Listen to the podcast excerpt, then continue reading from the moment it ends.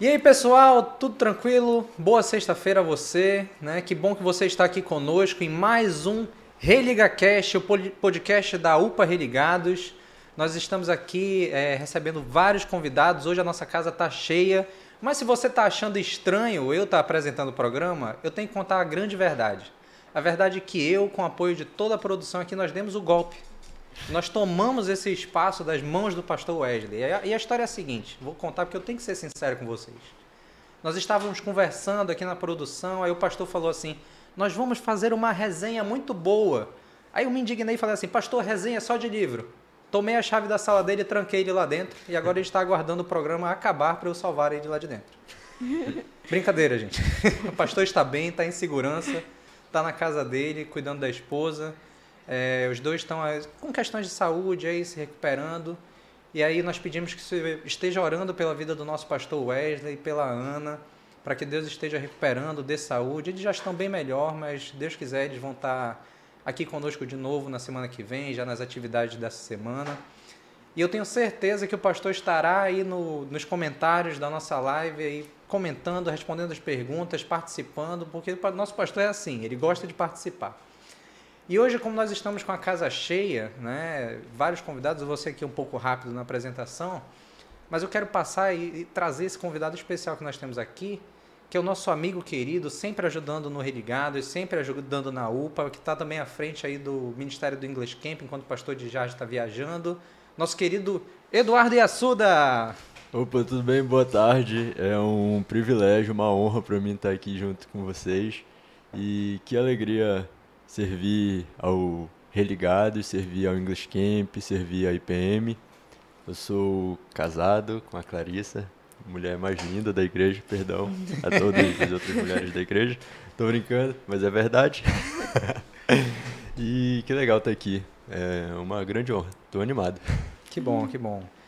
É, todo mundo sabe que a grande verdade é que a mulher mais linda dessa igreja é a Abby. É a Clarissa. É, né? As pessoas é, vão comentar, né? Mas tudo bem.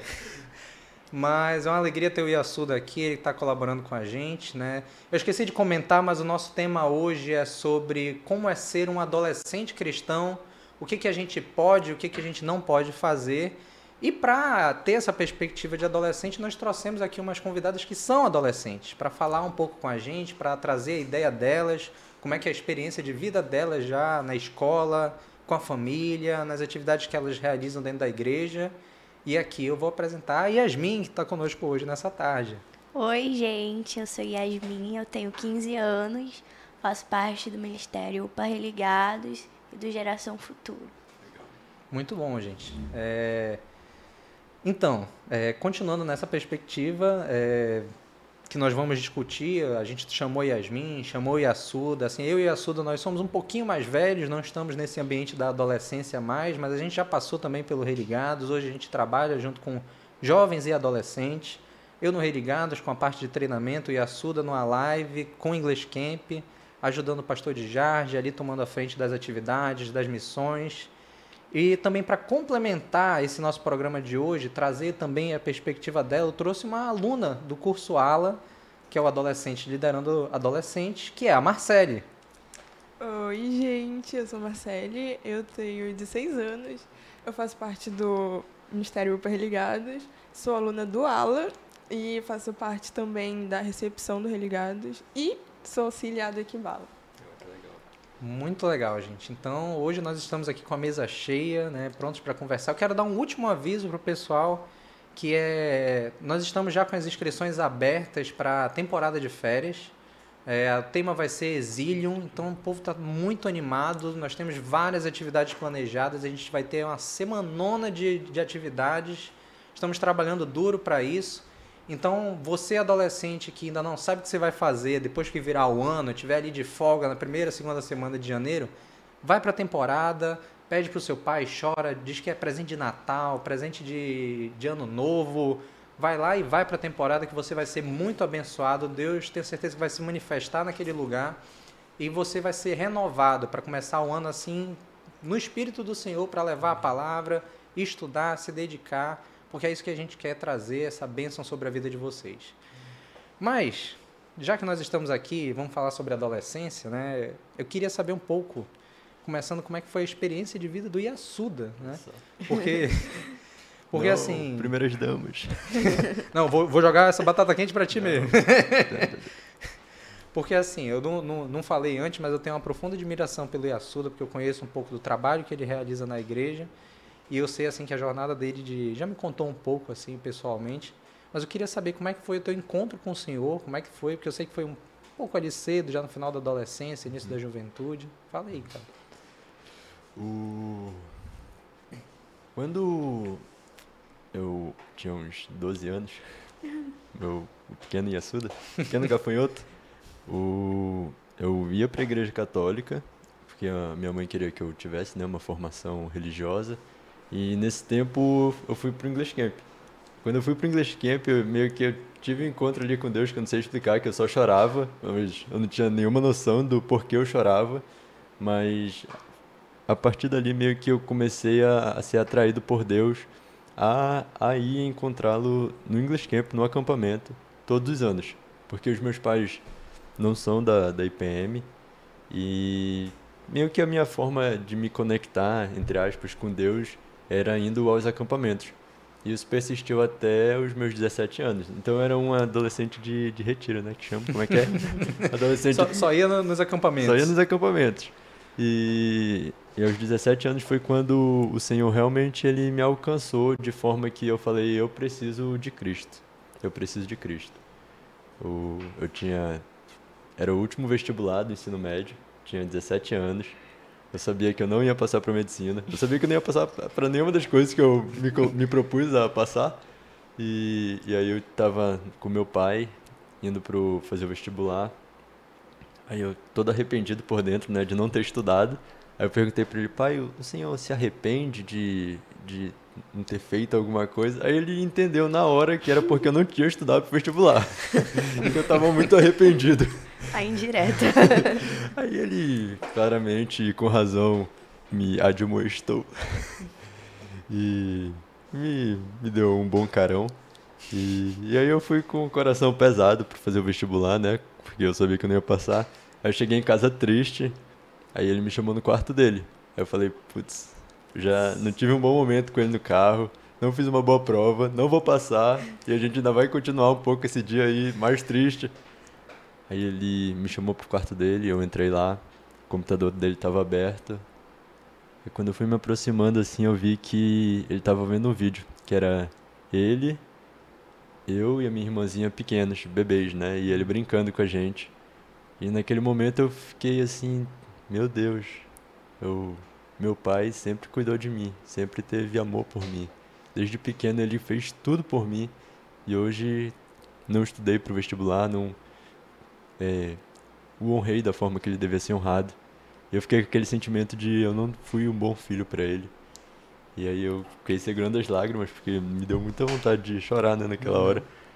Aí eu saí do quarto ali, sentei na, no quintalzinho de casa e fiquei, meu Deus, eu não fui um bom filho para pro meu pai. Aí eu olhei pro céu e fiquei, Deus, e pro Senhor, será que eu fui um bom filho? Não, também não fui um bom filho para Deus. E a partir daquele dia foi um dia que pra mim foi um marcante, sabe? Falei, eu, eu preciso me tornar um bom filho pro meu pai e pra Deus. E a partir daí as coisas mudaram. é um pouco disso aí a minha história, assim. Legal. É, é, é, assim, é, é muito bom e emociona. Toda vez que a gente lembra no momento que o Senhor falou conosco, né? Eu tive a experiência também, eu tive a experiência num retiro, assim, onde Deus ele se derramou. Eu fui muito cético por um retiro, achando que Deus não existia. E Deus veio ali e mostrou todo o poder dele, o amor dele, porque eu acho que é isso que ele desperta na gente, né? Ele supra esse vazio e nos enche com o amor. Né? No momento que tu percebeu que talvez não estivesse fazendo o que era necessário, no momento que eu percebi que a ciência ela não ia provar nada e na verdade a gente precisa do amor de Deus, é, é um momento de mudança. E para nós tem essa coincidência de que a gente chegou a, a conhecer o Senhor já na- ali no fim da adolescência, mas nós temos dois casos aqui de pessoas que já estão nessa caminhada e são adolescentes, né? Vou passar primeiro para a Yasmin, para ela contar um pouco como é que é essa história dela, né? Que eu tenho certeza que vem do pai dela e da família dela também. É, eu nasci num lar cristão Então eu sempre fui bem envolvida no, na igreja, mas é, a gente veio para a igreja presbiteriana em, no finalzinho de 2013, através do musical. Aí eu me apaixonei, é, participei em 2016, participo até hoje no teatro. Então aí fui integrando nos ministérios e meus pais também, meu pai no Religados, minha mãe no maternal. E quando acho que eu tive um encontro assim realmente com Deus foi no, no Salvação de 2018, quando foi a última uma penúltima noite. Então, mas aí tem aquele momento que é meio rebelde, né, da adolescência. E na última temporada também foi muito importante para mim que eu vim aprendi várias coisas com meus líderes de equipe. Um beijo para eles. e nossa, foi incrível. Uh, uh, o Senhor é muito incrível, porque a gente sente a presença de Deus lá e os testemunhos dos pastores, do, das pessoas que são mais velhas que a gente, que a gente pode estar tá lá para ter um apoio deles, é muito incrível. E eu comecei a fazer o ala também. Eu não terminei, vou continuar. Cobrança ao vivo! em nome de Jesus.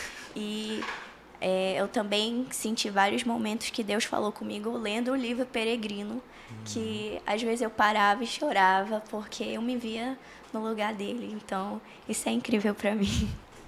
Ai, que lindo. é, além disso, nós temos a Marcele. Marcele, como é que é a tua, tua história? Então, é, eu também nasci num lar cristão. Meus pais se conheceram nesses grupos de jovens assim, da igreja, né? Porque era só lá no Central. E desde bebezinha eu tô indo pra igreja. Porém, é, eu nunca me senti tocada. Não, não diria tocada, mas é porque o ambiente em si não me fazia me sentir bem. Eu não me, senti, não me sentia confortável aqui. Então, eu vou pra temporada desde 2019 Porém, eu, eu, eu só ia, sabe, pra me divertir. Porém, em, esse ano, 2022, eu fui pra temporada e foi um momento incrível. Foi aquele momento que eu senti o Espírito Santo tocando a minha vida. Porque eu lembro que foi no primeiro dia da trilha e tava chovendo muito, a gente tava se jogando na lama. Nossa, foi um terror. Eu andando de bicicleta assim Incrível. Aí Aquele momento, mandaram é, o líder da nossa, da nossa equipe fazer uma oração é, pela nossa equipe, né? E era o Joeb, era da equipe azul, a equipe dele. E ele começou a orar. Eu lembro que naquele momento eu me senti tão bem, tão em paz, sabe? E quando, quando o Espírito Santo realmente toca a sua vida. E foi o que aconteceu comigo. E naquele momento eu resolvi realmente, depois desses 15 anos, na igreja foi quando eu realmente entreguei a minha vida a Cristo e falei para falei para Deus que eu queria naquele momento ser parte da igreja dele e participar das coisas, eu queria servir para ele. Foi quando eu me entreguei e é onde eu tô agora. Isso isso foi no final da trilha? Não, foi bem no começo. Foi no começo? Ah, tá. Porque eu lembro, o final da trilha, essa última temporada foi maravilhosa. Foi, cara. foi incrível. Nossa, final foi da incrível. trilha, eu tava lá no stand final e a cara do Joeb, de estresse. Linda, assim, o pessoal tava desgastado mesmo com a, com a competição. Mas como é que, é, como é que foi para vocês, e começar também pelo Yasuda, como é que foi ser esse adolescente cristão, assim, já no final, e ser um jovem cristão? Como é que é pra ti, assim? É desafiador? É complexo, é difícil? Primeiras damas. tu, tu, é, tu é o nosso convidado assim mais velho, cara. Tem que abrir o debate. Não, eu tenho que ouvir. Eu tenho que ouvir. É... Tá, a pergunta foi se é desafiador. Uhum. Eu acredito que Cristo, quando ele nos chama, ele nos chama para uma vida desafiadora, mas ao mesmo tempo ele nos fortalece à medida que a gente caminha. Então é como uma criança, né, que está começando a jornada. Eu estava até conversando hoje isso com um amigo meu que ele falou, a gente estava atendendo na, numa escolinha e tinha uma fração lá no quadro. Eu falei, meu Deus, eu, quando eu estava na quinta série, eu achei que eu nunca ia aprender fração. Eu, e hoje eu, eu passei em medicina. Quem diria? Não, não esperava. Não esperava esse feito. E, e E para mim, naquela hora que eu vi aquela fraçãozinha, foi um estalo para mim. Eu, eu entendi que, que para cada fase tem o seu desafio, né? E a vida cristã também é dessa forma.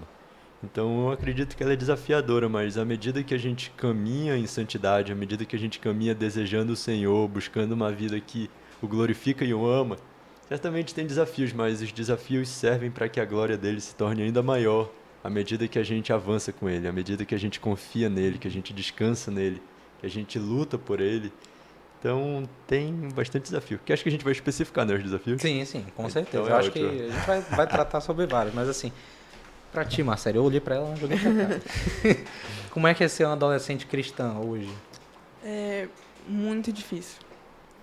É, principalmente na escola, porque é um local onde vai ter gente de todo tipo. E você tá sempre ali pressionado. E muitas vezes acontece o medo de será que eu falo? Será que eu fico quieta na minha? E eu sou uma pessoa que gosta de ser amiga de todo mundo, que gosta de estar ali conversando com todo mundo e que gosta de estar num ambiente neutro. Porém, é uma coisa que eu tenho pecado muito também sobre essa questão de me posicionar. E é um desafio que todo adolescente passa, principalmente quando entra no ensino médio. É verdade. Mas, é, com o passar do tempo, lendo a palavra, fazendo devocional, cada vez mais você vai ficando mais feliz e sentindo a presença de Deus, você pensa, eu tenho que mostrar isso para as pessoas. É, eu tenho que viver como Cristo viveu para as pessoas verem isso em mim. Então, é complicado, mas com fé a gente caminha nisso. Para mim também é difícil na escola é, as amizades que não são da igreja também. A gente tem que ser um exemplo cristão, né? Um pequeno Cristo e levar o evangelho para todas as pessoas.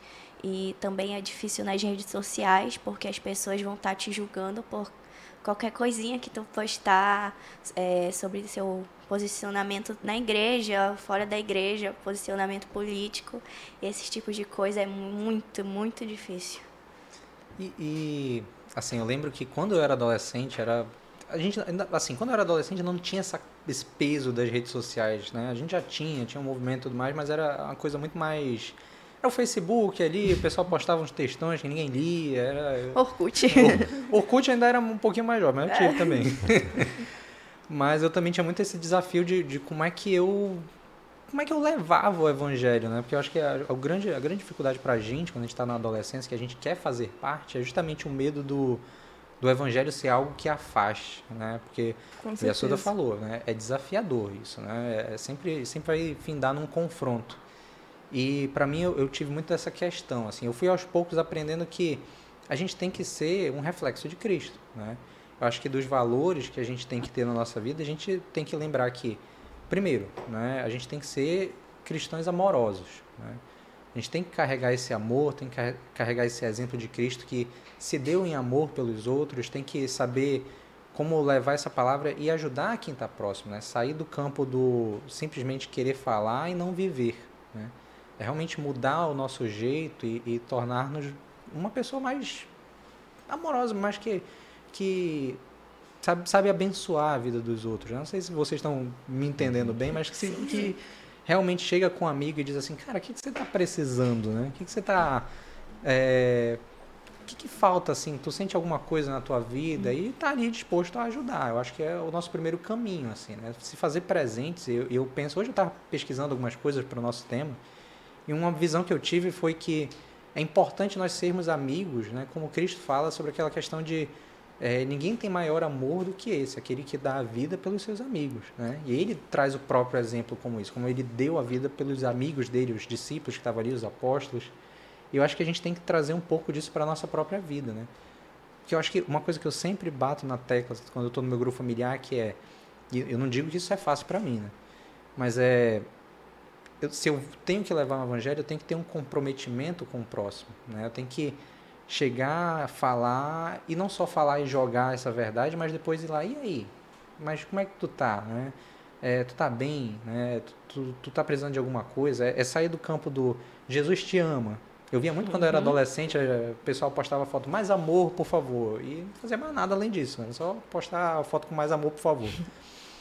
Mas não, não ia lá saber como é que estava o amigo, se estava precisando, se, se precisava de ajuda, até mesmo de recursos, né? Acho que a gente, é, às vezes, ignora pessoas que estão próximas. Eu sei que a gente, assim, a gente, mais vocês duas, né? É adolescente, mas ignora às vezes a pessoa que está ali na sala e tem um problema com o pai, tem um problema financeiro e está precisando de uma ajuda. E a gente, eu vejo muito que a gente tem que procurar essas pessoas para alcançá-las também, que elas precisam. Vocês passam por isso na, na sala de vocês, com a turma de vocês? Então, é, é, bem difícil também, porque na adolescência a gente não gosta muito de se abrir para os outros. Uhum. A gente guarda lá o nosso problema para a gente e às vezes é, pode dar ruim, né? É, pode transformar numa depressão, numa ansiedade. E é bem difícil, mas a gente tem que aprender também com Jesus, porque ele era simples. E a gente tem que mostrar essa simplicidade na nossa, nas nossas atitudes, perguntar uhum. do nosso colega, e aí, como, como tá a família, como, como tá a saúde mental, esse tipo de coisa. Ter a humildade, né? Humildade. É. Uhum. É, eu tenho vários amigos que passam por situações assim complicadas e eles se fecham muito, principalmente é, com a questão da igreja. E quando eu, vejo que eu não tenho nada a fazer, eu, eu só oro, oro, e nesse momento eu tô todos os dias orando, porque quando você vê que você não consegue mais fazer nada, é, é importante buscar ajuda no Espírito Santo. E é o que eu faço. É. Eu, eu penso que o evangelho ele foi feito para a gente pregá-lo e vivê-lo, né? Ele nos chama a uma dupla missão. Então, quando a gente decide, entre aspas, decide, né? Quando Cristo nos alcança, o Espírito Santo nos cela e todo o processo de, de salvação acontece em nós, o que acontece é que a gente é chamado a pregá-lo e a vivê-lo. E, e o que isso me faz pensar que é um tema a vida cristã ela não foi dividida assim. Ele divide, né? É claro, crianças, adultos, mas ela sempre tem o mesmo norte, né? O mesmo, a mesma moral, a mesma essência, o mesmo direcionamento, que é que a gente alcance a maturidade cristã. E, eu penso que quando a gente decide pregar o evangelho para alguém, a nossa vida ela tem que sustentar tudo aquilo que a gente fala. E, e na escola eu penso que se hoje eu estivesse na escola, eu teria sido muito mais útil, sabe, para o reino de Deus. Porque às vezes a gente vive crises, né, de pensar, puxa, será que estão me julgando? O que, é que será que estão pensando de mim? Se eu falar isso, como é que as pessoas vão reagir uhum. e tal? E a grande questão é que tá todo mundo pensando no seu próprio umbigo, entendeu? Tipo, ninguém está pensando muito no outro, tá todo mundo pensando em si, tipo, Yasmin tá pensando, poxa, o que, que as pessoas vão pensar de mim se eu falar isso, Marcelo? O que, que será que vão pensar de mim? E no fundo as pessoas só estão meio que olhando para dentro de si e ninguém tá olhando para o próximo. Hum. Então quando alguém meio que fura essa bolha de falar assim, oi, é, que, como é que você tá? Não, sério, de verdade, como é que tu tá?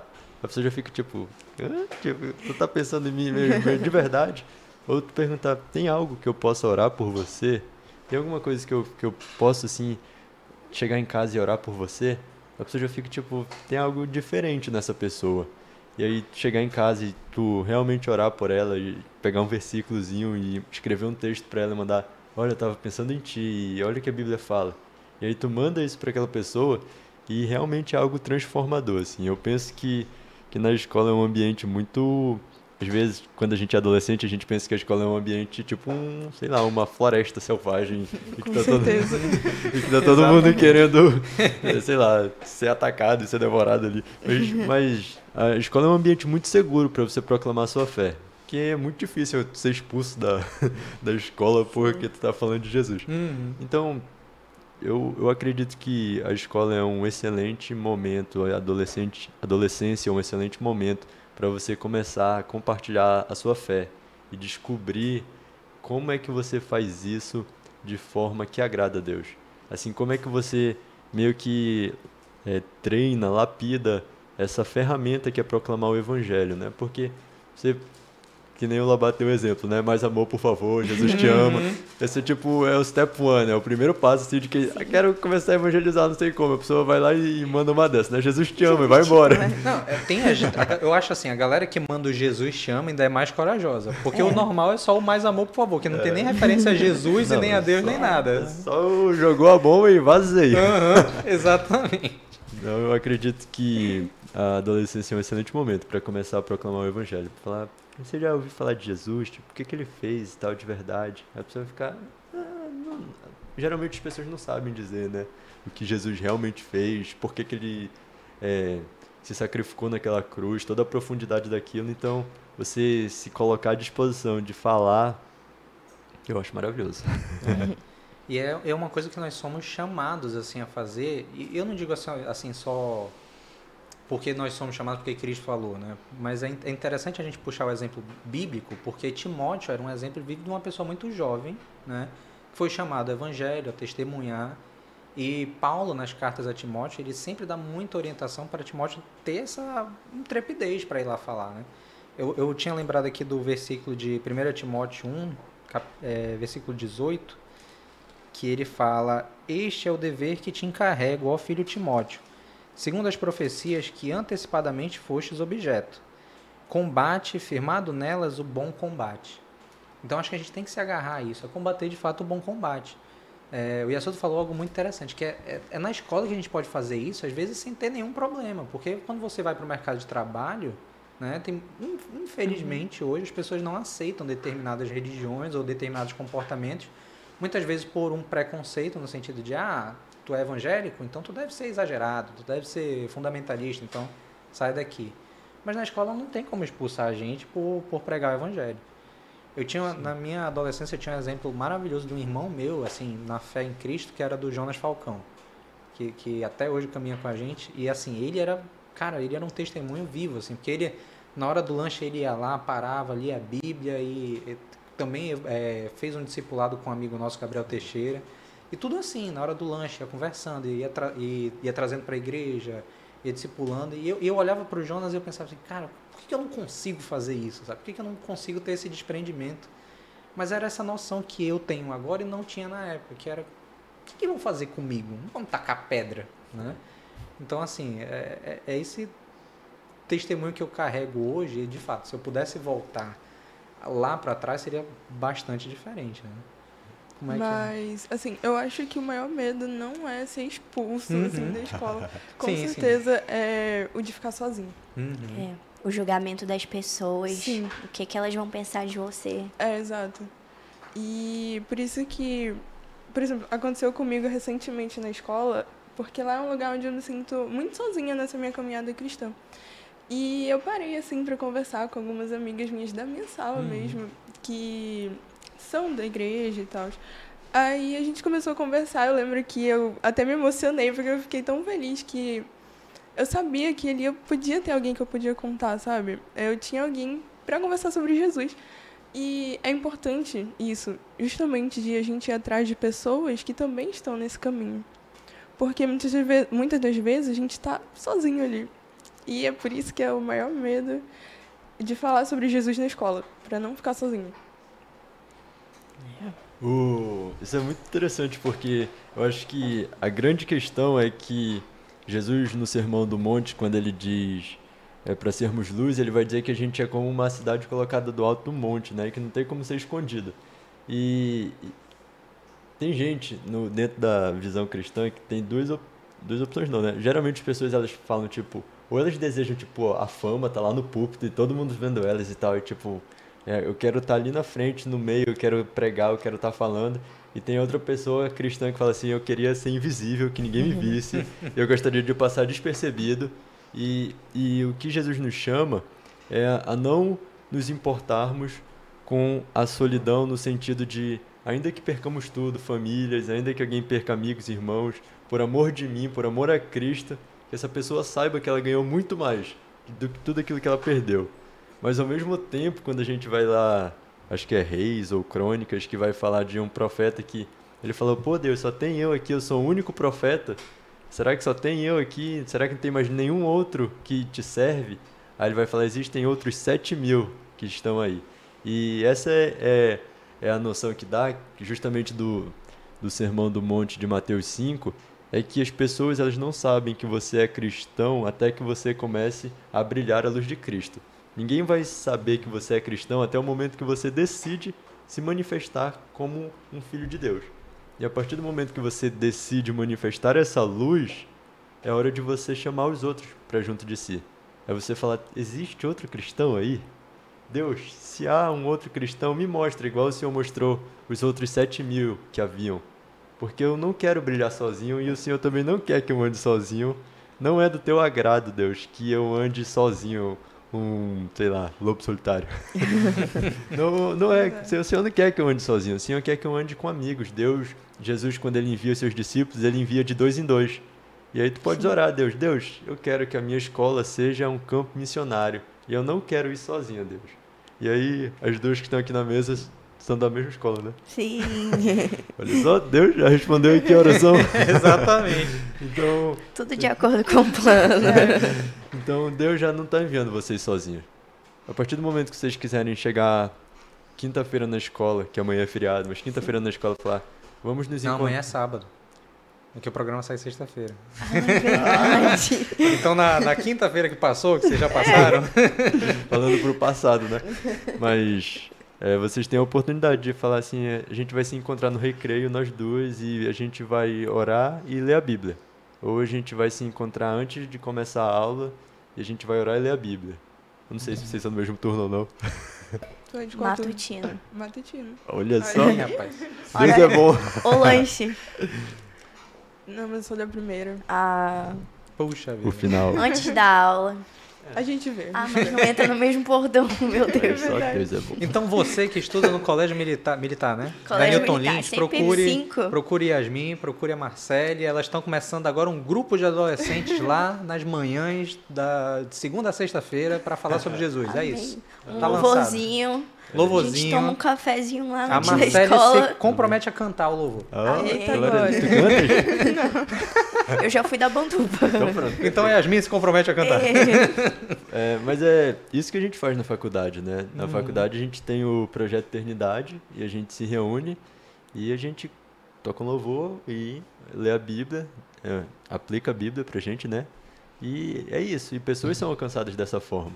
Então que vocês tenham a mesma intrepidez, coragem, né? De, de avançar o evangelho porque vocês não estão sozinhos. Exato. E ainda que vocês preguem e se sintam sozinhos, vocês sempre têm a, a oração, Deus, eu quero ter amigos. Essa oração ela é muito sincera para Deus e ele ama respondê-la. Uhum. Deus ama dar amigos às pessoas. Ele ama, ele Isso, ama. isso é muito verdade, cara. Acho que assim, o, o grande testemunho que eu tinha na minha vida era justamente, eu vivia antes mesmo do, de conhecer a Cristo, né, de, dele me chamar para ele, eu vivia muito isolado, né? É, isso aconteceu comigo também. Mas assim, eu tinha um fator que eu era nerd.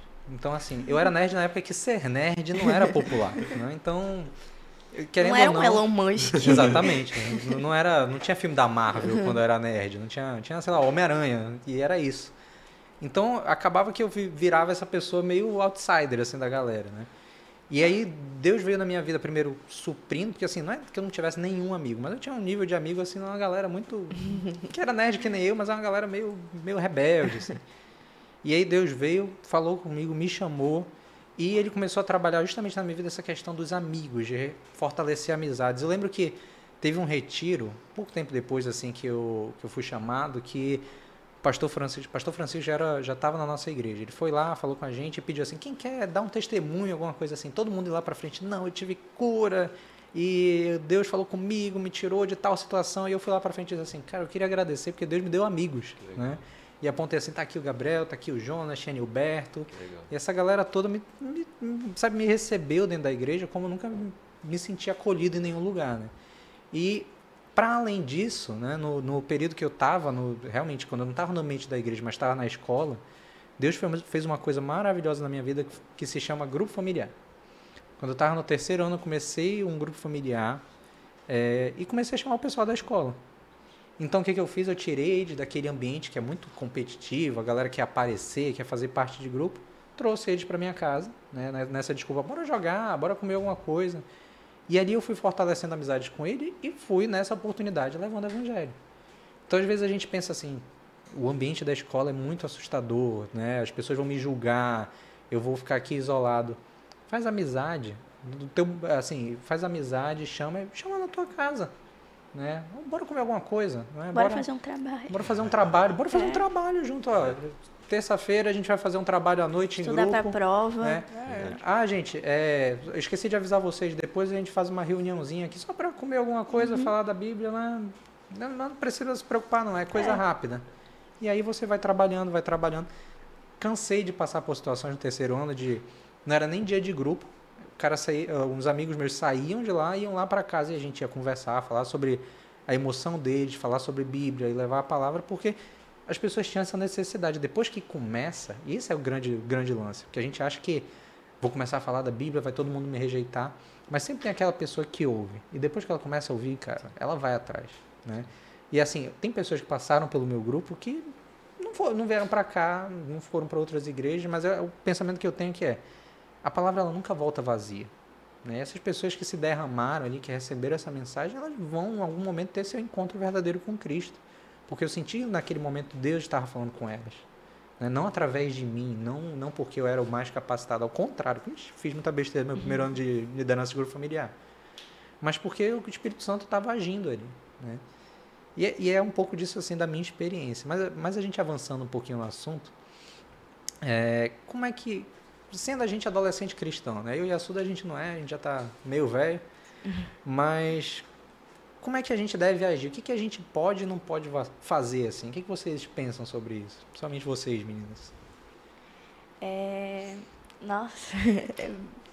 então, é porque na adolescência vem trazendo vários questionamentos pra gente e às vezes a gente quer fazer uma coisa, aí o nosso pai ou o nosso líder vai lá e fala: "Não, você não pode", mas sempre tem que ter um porquê. É, eu não posso ir a um show, mas o que, que vai ter no show? Por que, que eu não posso ir?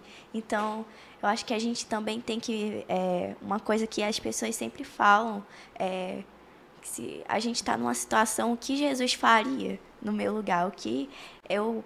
É, será que eu estou realmente mostrando que eu sou uma cristã, que eu sou. É, eu posso falar de Jesus naquele momento? Ou meu Deus, o que está acontecendo aqui? Uhum. Eu acho que é isso. Pra ti, Marcelo. Repete a pergunta. Toda vez que eu estou no meu grupo familiar, que eu dou o estudo, né? Eu sempre ouço essa pergunta. Repete aí, que eu não, não entendi. Mas assim, o que, que tu acha que tu, como um adolescente cristã, o que, que tu pode ou não pode fazer? Assim? Ah, sim. Então, tem, por exemplo, quando a gente está adolescente, tem muito aquilo de. Ai, eu beijei 10 meninos Eita, hoje. Eita, polêmica. e tu aí não quer nem saber de ninguém. E isso muitas das vezes incomoda. Nossa, isso incomoda demais. Hoje em dia eu não ligo mais, mas acontecia muito. E eu ficava. Por quê? Porque, por que as pessoas julgam tanto por isso? Ou também é, a situação do posicionamento, como eu falei Sim. mais cedo, né? E nós devemos, devemos nos posicionar, principalmente sempre a favor de Deus, de Deus. com certeza. Porque vai ter muita gente doutrina, doutrinando na escola, professor, Sim. então. Os professores. E a gente tem que ser forte, a gente não pode se deixar levar. E tem que orar muito. Outra coisa também que eu acho interessante de comentar é a questão das amizades, né? Que a gente também falou mais cedo. Uhum. E temos, saber, temos que saber escolher. É uma coisa que eu tenho pecado muito. E eu tenho que escolher estar andando com pessoas que estão na caminhada cristã. Ou também pessoas que estão precisando. Sim. Estão precisando de mim, estão precisando de Cristo. Então, eu acho que estar continuando a andar com pessoas que estão. Eu não vou amenizar agora o que eu vou falar, mas estão Eita. me levando para o caminho da morte. Uhum. Assim. Porque é a realidade, né? Eu te, nós, como adolescentes, temos que parar com isso. E temos que perder esse medo, né? Como a Yasuda falou, de ficar sozinho. E orar. Orar, porque Deus vai, dar, vai nos ajudar nisso. Por exemplo, aqui na igreja, eu, eu lembro que eu orava chorando porque eu não tinha amigos e isso já me fez querer desistir muitas vezes. Porém, Deus atendeu esse meu pedido. E eu estou aqui. Ai, glória a Deus. Amigos da Marcele, parem de levar ela pro mau caminho, pô. Eita. Nem pra Jesus. É isso aí. É, uma coisa que eu achei interessante, assim, essa fala foi fantástica. Eu gostei também do que a Yasmin falou sobre essa questão de do que os pais permitem fazer, né? Uhum. Que eu acho que assim, quando a gente pensa no que, que a gente pode ou não pode fazer, a- o primeiro filtro são os pais, Sim. né? Porque o pai que chega assim, pai, compra pra mim, eu quero ir assistir o Coldplay em São Paulo. Meu Deus. Polêmico. Polêmico. Polêmico. polêmico. O pai, o pai diz, diz assim, não. Então eu acho que a gente tem que pensar muito, né? E lembrar do versículo, né? Vou nem entrar no mérito do, do show do Coldplay, mas entrar no versículo, né? Honrar pai e mãe, né? Sim, é o com primeiro certeza. mandamento com promessa. Eu tinha até separado aqui o versículo de Efésios 6, 1 a 3, mas vocês podem ir lá procurar e ver que essa questão de. Né, a Bíblia ela traz esse primeiro mandamento de honrar pai e mãe, justamente que ele dá essa promessa de para que prolonguem os seus dias na terra. Né? Efésios reforça muito isso pra, e para os dois lados, né? Respeita o pai e a mãe e pais não Não. causem a ira aos seus filhos. Isso. Né? Então, como é que vocês lidam com essa questão de respeitar meu pai, né? Vocês estão honrando o pai de vocês, a mãe de vocês. Olha lá, a Ednei tá assistindo. Oi, pai. um beijo. Oi, mãe.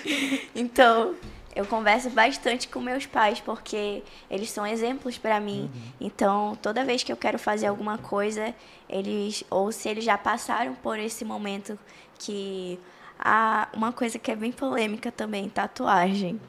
Por Eita. exemplo, ah, uma hora, não sei, deu a doida em mim, ah, quero fazer uma tatuagem. Aí a minha mãe, não, não vai. Não vai. Aí meu pai, tá. às vezes os pais também às vezes não concordam, né? Mas eu acho que nossa, é muito difícil isso de saber o que, que a gente pode saber mesmo E vem a aquele gente- sentimento de rebeldia Sim. também, né? Aí, meu Deus, se eu fazer isso, eu vou pro inferno. meu Deus. Ou vou morrer amanhã, Eu vou né? morrer amanhã. Porque uma coisa que a minha mãe sempre falou pra mim, que é filho que desobedece pai e mãe morre cedo. Então, Isso, isso é a ameaça. ameaça. Então, é, acho é uma coisa mais de diálogo mesmo. A gente sempre tá conversando com os pais, saber a opinião deles, porque a gente tem que criar uma amizade com eles também. E eles são exemplos pra gente, exemplos de cristão, se o pai de vocês não for cristão, mas a gente tem que orar por eles, né? E é, às vezes a gente quer fazer uma coisa tão, tão, tão, tão bombástica, eu não sei uma palavra, mas é, a gente não vai saber por que a gente não vai poder fazer naquele momento, mas quando a gente crescer a gente fala, "Ué, ai meu Deus, obrigado, pai, porque a minha mãe não deixou eu sair com aquela roupa Nossa, naquele dia, certeza. que ela não deixou eu fazer aquele corte de cabelo, ou sair com aquelas pessoas que às vezes, provavelmente, é- esses é, rolê de adolescente, no final, sempre dá errado. Alguma coisa vai sair dos caminhos aí. Ai, obrigado, mãe. Não me deixou eu sair naquele dia. É verdade. É, semana que vem o pastor Wesley vai estar falando aqui sobre tatuagem, sobre ir pro show do Coldplay, porque eu não vou entrar nessa polêmica. Mas assim, é sobre pra ti, assim, como é que foi lidar com pai e mãe, assim, essa questão de honrar pai e mãe. Eu acho que eu, eu nunca considerei essa questão enquanto adolescente. Eu, pessoalmente, eu, eu não era um super desobediente, mas eu também não era o mega obediente. Então, eu só não considerava Tá, tá, isso. tava ali no meio termo, Era né? um filho. Em cima do muro. Era um filho que não tinha princípios bíblicos fortes em mim, então eu não considerava muito esse tipo de coisa. Mas hoje, é, é, casado e, e atualmente morando com os meus pais, é uma coisa que eu levo muito em consideração essa questão de honrar pai e mãe, enquanto filhos, enquanto, é, enquanto nós ainda... Porque quando a gente é filho é diferente de quando a gente casa. Quando a gente é filho, a gente está debaixo da autoridade dos nossos pais. E quando a gente casa, a gente sai debaixo dessa autoridade e se torna um novo núcleo familiar. Mas aí eu me casei, me tornei um novo núcleo com a Clarissa, mas continuo no mesmo teto que ele. E, e ele me sustenta. Então, para mim, tem toda essa bagagem de eu tenho que respeitá-lo É, primeiro porque ele me banca e me sustenta e eu estou morando no teto dele. Mas segundo, e o principal, é porque Deus me chama a respeitá-lo e ouvi-lo.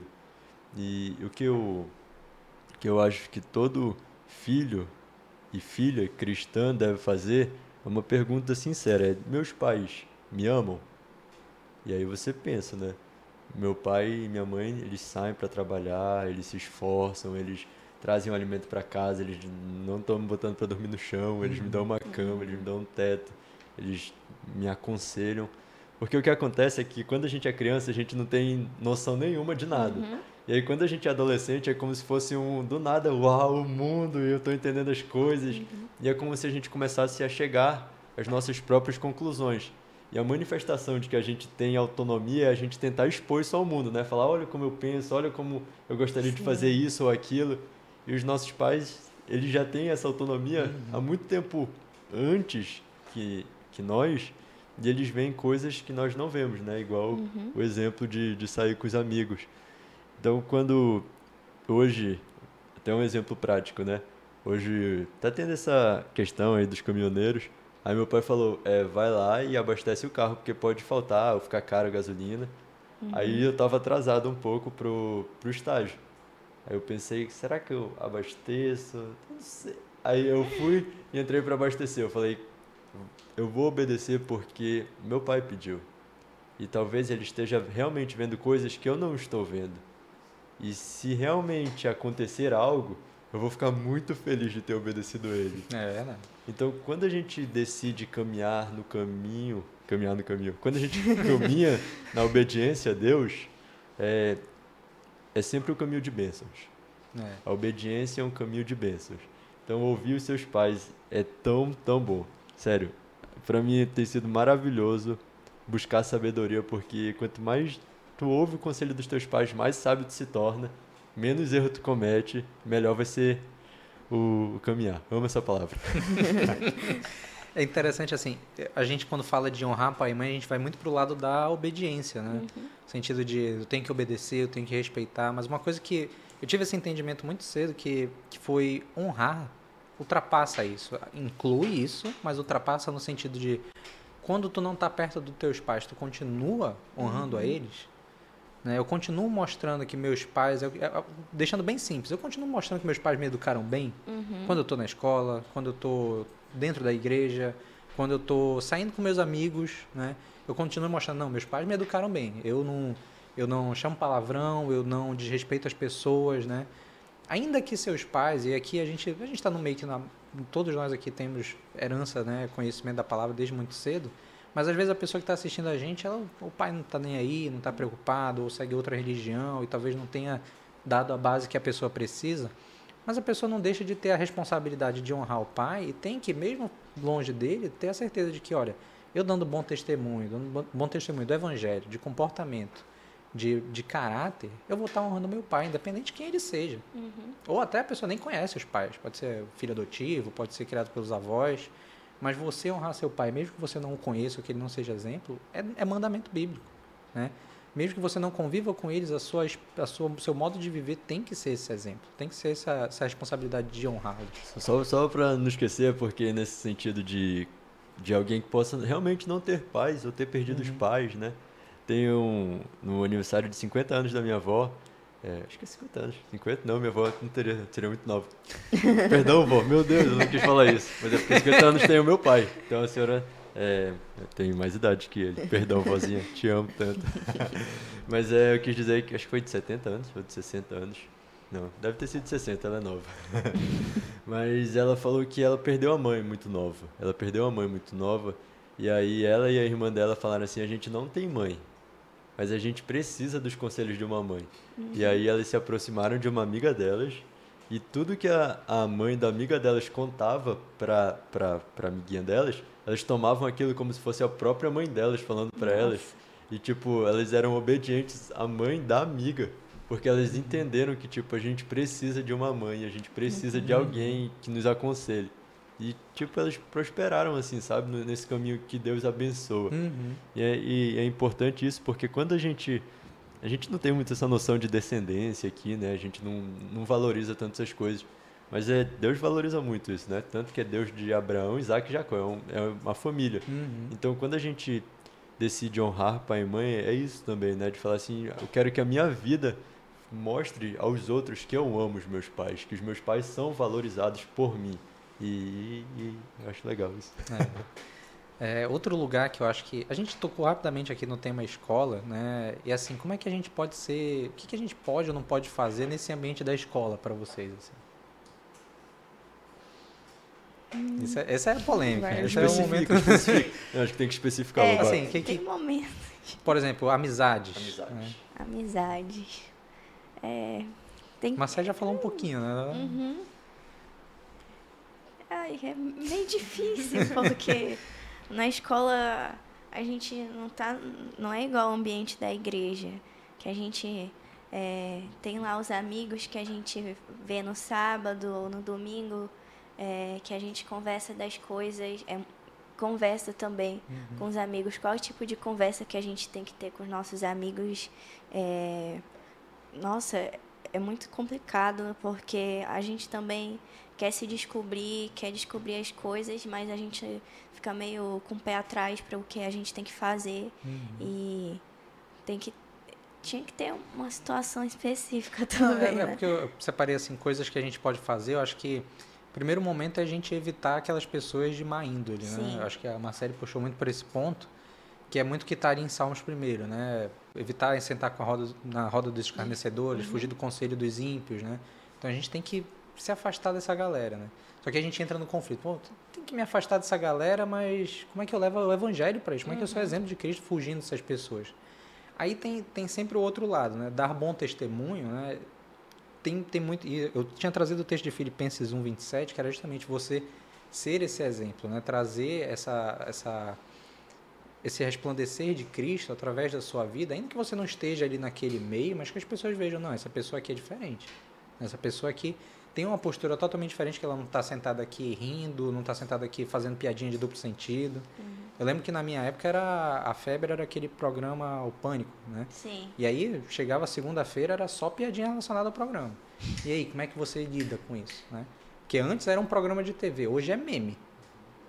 Tem Meme no é rádio isso, assim. também, né? Tem no rádio também, né? Mas eu digo assim, lá o negócio era muito descarado, É, assim, sim, era uma agora coisa mudou. muito Agora é mais É. política. Mas eu digo, hoje em dia tem memes que se compartilham o tempo todo, Nossa. música, dancinha do TikTok, né? Hoje a gente tem que filtrar muito essas coisas para a pessoa não ver assim, ah, tá vendo? Ele tá dançando ali a música do Acorda Pedrinho, tá dançando, é, sei lá, qualquer música assim, né? E a pessoa vê que não vai encontrar isso no teu perfil, né? E o último ponto, que eu acho que é o que pesa muito pra gente, que é, a- acho que a Marcela puxou, puxou um pouco desse tema, é tem professores doutrinadores, né? E aí a gente fica naquele desestímulo, né? Eu não vou estudar para essa matéria que esse cara ele é, é de posição X e eu não, não vou não vou dar atenção para ele. Uhum. Mas tem aquele versículo de Colossenses 3:23 que é tudo que você for fazer, pense que você não está fazendo para os homens, você está fazendo para o Senhor. Tem né? que dar o melhor. Tem que dar o melhor, porque ah, mas se ele vai tornar isso X ou Y, vai falar de Jesus Cristo, quer que seja, eu vou estudar para a matéria dele. Eu tinha um professor na minha época de escola que ele era extremamente enviesado para um lado, né? E era ateu também, então toda a aula dele virava uma, uma carta aberta para para ele às vezes falar sobre isso, né? Só que eu amo história, né? Então eu tinha que estudar e me empenhar, mesmo que ah, por vezes a, a forma como ele ensinava, ensinava des- desestimulava para estudar sobre isso, mas eu tinha que ir lá e, e me preocupar. E, e acabou que em determinado momento eu tive um confronto com ele, no sentido de não chegar e, e confrontar. Olha a situação. Eu tinha um amigo que ele era gostava muito de falar, né? Gostava de aparecer, falar, não sei o quê. Aí o professor, não, vocês têm que entender que a Bíblia foi modificada com o passar do tempo, não sei o quê. Falei com esse meu amigo, não, não tem essa história não. Os textos originais você encontra, só não precisa só dar um Google, né? Aí o meu amigo terminou a aula dele, era o último tempo, meu amigo levanta, professor, o Mateus ele disse ali que o senhor está errado. Meu Deus.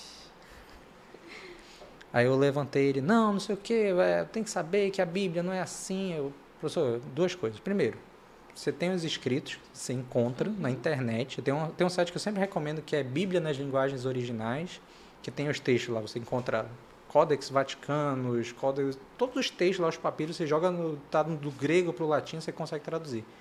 E outra, que eu realmente vou aqui elogiar, a tradução João Ferreira de Almeida, uhum. Almeida se você pegar o texto dela e comparar aos textos originais em grego, é, em latim, o que quer que seja, você vai ver que são muito próximos ali. É, você pegar ali a Septuaginta, pegar outros textos mais antigos da Bíblia, você vê que a tradução não é muito distante. Aí na hora o professor, não, é, não, não sei o que, tá bom, professor, tá, continuando a sua opinião, eu vou aqui no que eu sei que é certo, né? Então, às vezes, a gente tem que ter esse, esse, essa disposição ao confronto, né? Saber o que, que a gente, no momento que a gente tem que se posicionar, né? não ficar com vergonha, né? Uhum.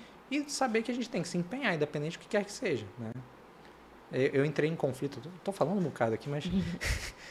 eu lembro que eu entrei em conflito no final do terceiro ano porque eu queria fazer teologia. Eu queria cursar e tudo mais, e assim, já minha mãe até teve aqui semana passada, ela falou, desde os 10 anos eu queria fazer direito, né? Fazer porque eu sou canhoto, né? Eu queria fazer o curso de direito. Uhum. Tudo.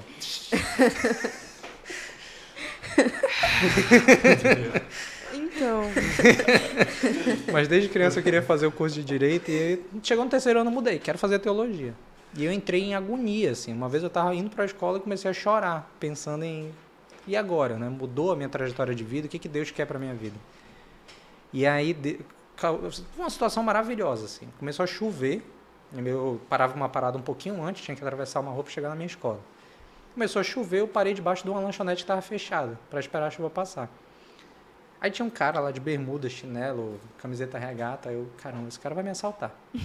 Tenho certeza absoluta. Do jeito que ele está aqui, julguei mal mesmo, cara. Aí ele chegou perto assim, tu estuda ali? Eu, estudo. É, pô, minha irmã também estudaria. Oh, legal.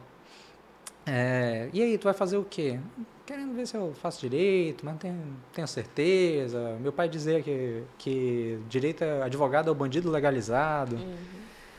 Aí ele, é, não, cara, relaxa. É, não esquece que através dessa, dessa profissão, profissão tu pode fazer o bem também. Não precisa ser um bandido, não precisa se entregar a um sistema. Tu pode muito bem fazer o bem e ajudar as outras pessoas, né? É, e ele começou a falar assim, pode, Deus pode te usar justamente para levar é, esperança àqueles que precisam, atuar de uma forma que dê esperança aos outros. Eu totalmente surpresa. O que isso? O que está acontecendo aqui? Deus está falando comigo? E eu sei que esse cara passou por ali, a gente conversou, eu saí tranquilo, na certeza que eu ia cursar direito. E não sei o nome dessa pessoa, não sei quem era, nunca vi de novo, não sei quem era a irmã dele que estudava lá na escola, mas foi um alívio para mim, né? Porque ainda que eu tivesse nesse, nesse caminho, né, o Senhor ele continu, continuaria falando ao meu coração, continuaria me usando, como me usou nos momentos que eu trabalhei. Como eu cheguei nisso mesmo?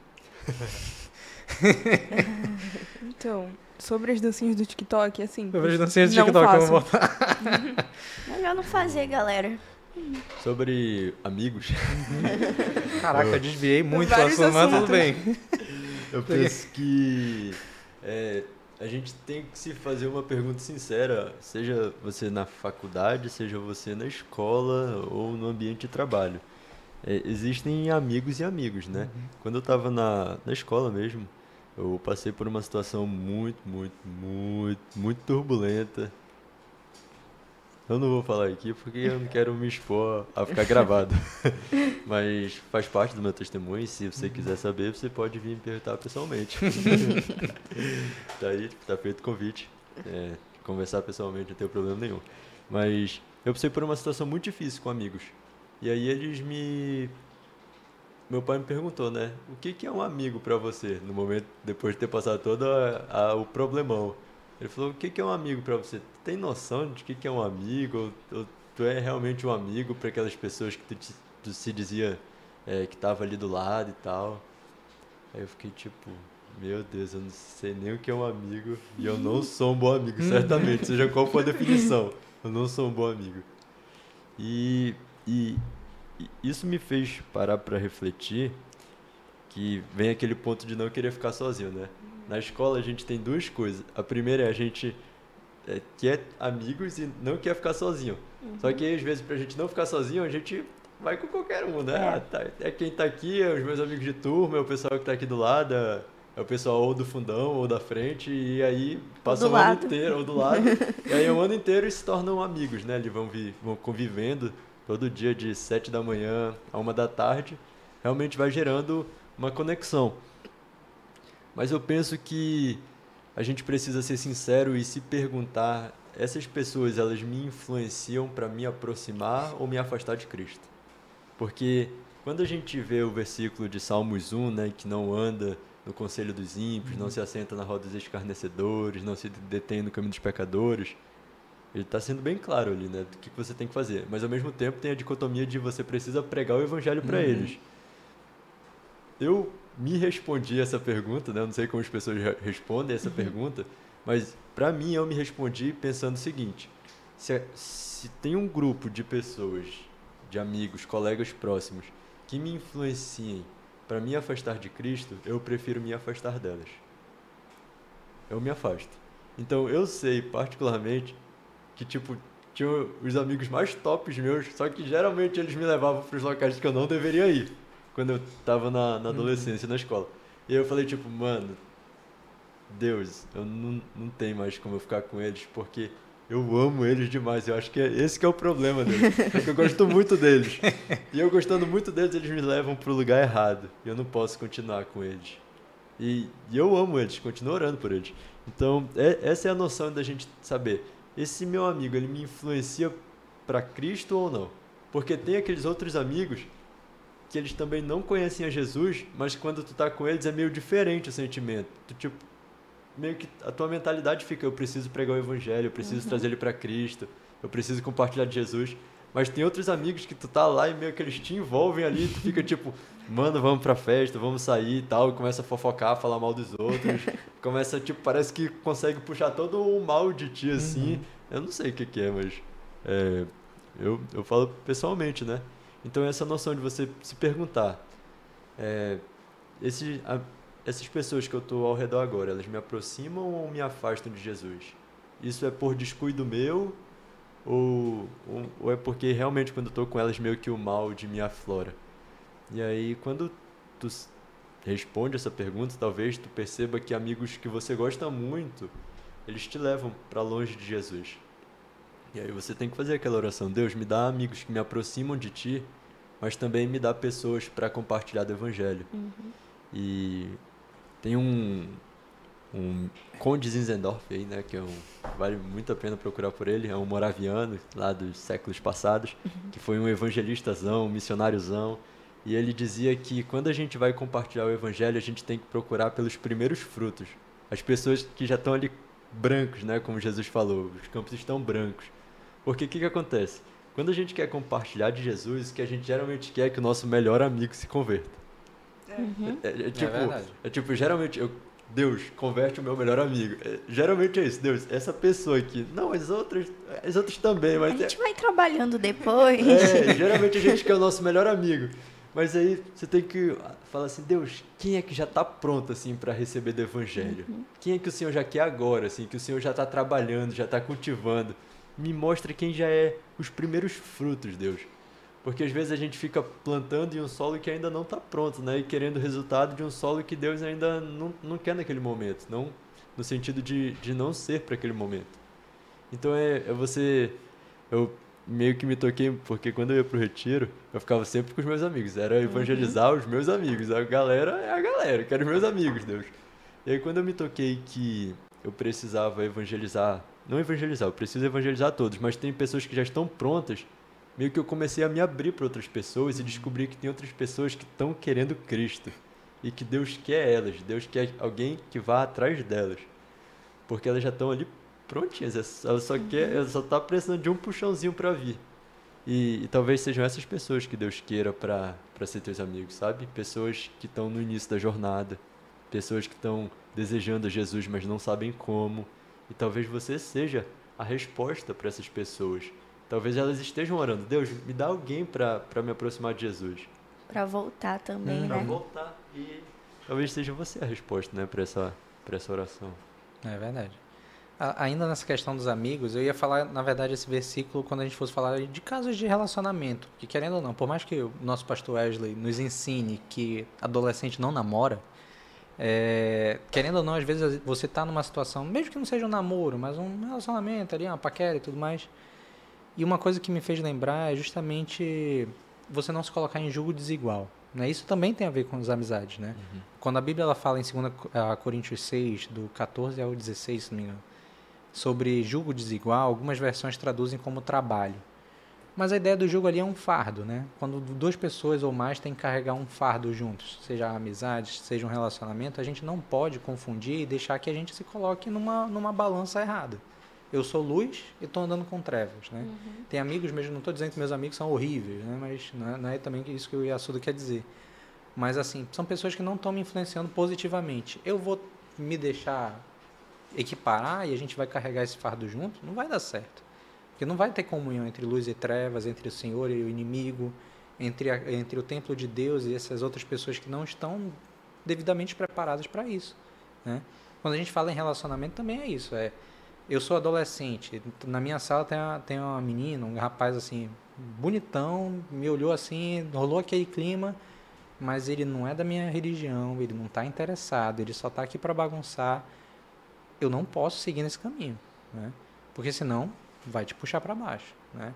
E a gente tem que tirar essa ideia de não, mas eu vou converter essa pessoa, né? Namoro evangelístico. Namoro evangelístico. A, a gente passou para a pauta dos relacionamentos? não, porque a gente tem pouco tempo. Droga. É uma pauta muito boa. Mas pode falar um pouquinho aí, a gente. Não, vou, a produção, vou, como é que tá aí, produção? Eu vou jogar para Marcelo. Tá, o tempo tá, o tempo tá. Então vai, Marcelo. Pode falar. Não, pode falar. Eu quero saber sobre relacionamento.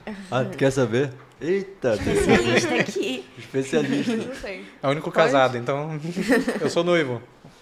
Abre, dá um beijo. Eu esperei e agora eu tenho uma Eu tô esperando. é, tá. Cara, relacionamento. Fuja. É. Fuja até a faculdade. Eu só tive uma namorada e. A, na verdade, tive duas namoradas, né? A primeira que é a minha ex e a segunda que é a Clarissa. Glória a Deus. A mais linda e bela mulher dessa terra inteira. Depois da Ábida. mas, mas, falando sério, é, quando eu tomei uma decisão que eu não namoraria mais ninguém que estivesse no ensino médio, e esse é o conselho que eu dou para todo mundo que está no ensino médio ou que está na escola porque quando a gente está no ensino médio ou a gente está na escola, isso é, é a regra geral e tem as exceções que são poucas, mas a regra geral é que as pessoas elas estão muito indecisas e sentem que estão super certas já da sua vida. Então talvez quando alguém está com 17 anos a pessoa fale assim, eu vou fazer tal faculdade e aí ela projeta todo um futuro para ela uhum. com base naquela faculdade ou ainda está indecisa e não sabe muito bem qual faculdade quer, mas aí meio que vai é, tendo as suas é, ansiedades por aquilo que vai acontecer no futuro.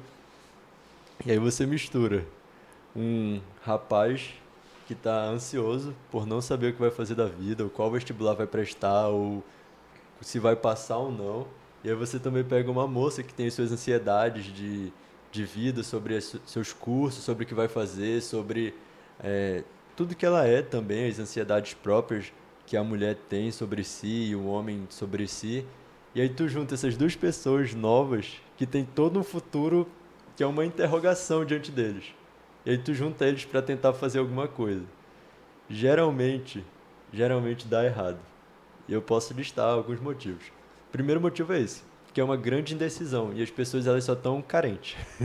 É, é a pessoa que está sozinha e fala, não quero ficar sozinho, eu estou vendo todo mundo com alguém, eu estou vendo todo mundo namorando, eu não quero ficar sozinho. E a pessoa, às vezes, ela coloca o seu valor na pessoa que está do lado. Então, é tipo, olha como eu estou bem. O menino que está do meu lado é um bom menino, é estudioso, é bonito, não sei o que lá. Ou é a, a menina também faz a mesma coisa. Né? A menina e o menino fazem essa mesma coisa. Colocam o seu valor na pessoa que está do lado. Não conhecem o valor que tem em Cristo e aí por causa disso buscam qualquer pessoa para dar valor para elas. E outro motivo que também faz as pessoas buscarem é, um relacionamento é a paixão mesmo, é os hormônios. é os hormônios Com aí que estão a flor da pele. Mas segure isso para dentro do casamento, é, é a dica. Uhum. Guarde isso para o momento certo, porque quando a gente tenta é, é uma frase que alguém me falou e é verdade. O diabo, quando a gente não é casado, ele vai tentar fazer com que sempre vá parar na cama. Do, da escola ao na faculdade, todo namoro que ainda não é casamento, o diabo sempre vai querer com que você termine na cama com a pessoa que está do seu lado. Ele não quer esperar que você entre no, no, no matrimônio. Isso é importante porque os adolescentes vivem isso. Então, vocês podem ter certeza que o menino que está do lado de vocês, tipo, provavelmente ele quer o corpo de vocês. E isso é muito triste, né? Pensar que você se tornou um objeto. E, e não é assim que Deus deseja. Deus deseja que a gente assuma responsabilidades dentro de um casamento. Que a gente fale assim, eu quero não apenas é, o relacionamento físico que há num, num, num casamento, mas eu também quero tudo aquilo que Deus vai me proporcionar. Todas as responsabilidades de um homem, todas as responsabilidades de uma mulher. Eu quero constituir uma família, eu quero ser um com aquela pessoa. E, eu acho que é, é tão lindo, sabe? Porque o casamento ele representa Cristo e a igreja. É tu falar assim, eu quero representar, vocês mulheres, eu quero representar a noiva. Eu quero ser a noiva de Cristo, eu quero ser a noiva pura, separada para Ele. Uhum. Eu quero, quero desejar Cristo. Senhor, eu quero que o meu noivo, o meu namorado, seja lá, o meu marido, seja como Jesus é. Eu quero que ele cuide de mim, eu quero que ele seja carinhoso, eu quero que ele seja amoroso, eu quero que ele se pareça contigo.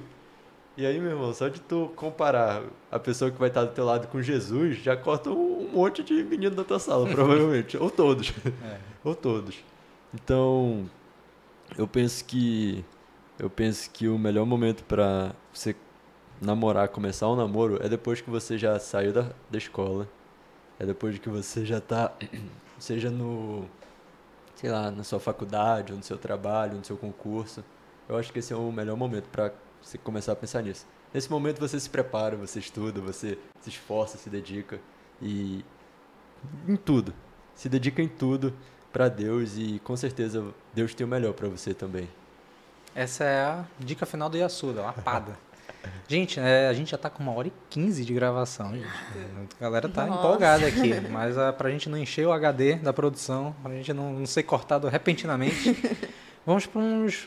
Vamos deixar uma mensagem final, assim, eu vou passar para cada um, mas primeiro para o Yasuda, que não, é a ordem da. Não. É porque é a ordem do, do, do da Câmara, cara. Da, ah, da é, Câmara. Da Câmara. da Câmara, tudo bem. A ordem da Câmara. Mas deixa assim uma mensagem final, breve, rápida, aquela lapada assim de um minuto e acabou. Lapado? Não, que isso. É só para dizer que o que o adolescente não pode ou pode, primeiro de tudo, não peque. Olhe para a Bíblia e decida não pecar decida não pecar. Olhe e fale, eu não quero mais pecar. E aí você já vai cortar milhares de coisas da sua vida. Seja preguiça, seja inveja, seja fofoca, seja falar mal dos outros, seja desrespeitar os seus pais, tantas coisas. Não ser um bom estudante. E eu, falando todas essas coisas, olho para mim também, para minha própria vida. E a segunda coisa é decida viver para alegrar, alegrar a Deus e tornar Ele a sua própria alegria. Eu acho que quando a gente busca ser alegre em Deus, eu acho que a nossa vida ela ganha um norte diferente, assim. A nossa vida começa a se alinhar com os propósitos de Deus. Quando a gente busca as portas abertas de Deus, a nossa vida se torna completamente diferente e muito melhor do que tudo aquilo que a gente sonhou. Amém. Amém. Esse foi o nosso irmão Yasuda. Muito obrigado pela participação e assim, foi maravilhoso ter você aqui. E assim, quando quiser, você é muito bem-vindo para estar conosco de novo, para a gente continuar falando dessas polêmicas aqui, que hoje foi legal. E agora a gente vai passar a palavra aqui para Yasmin, para ela falar um pouquinho também sobre a mensagem final, falar o que, que ela quer deixar de mensagem para os adolescentes.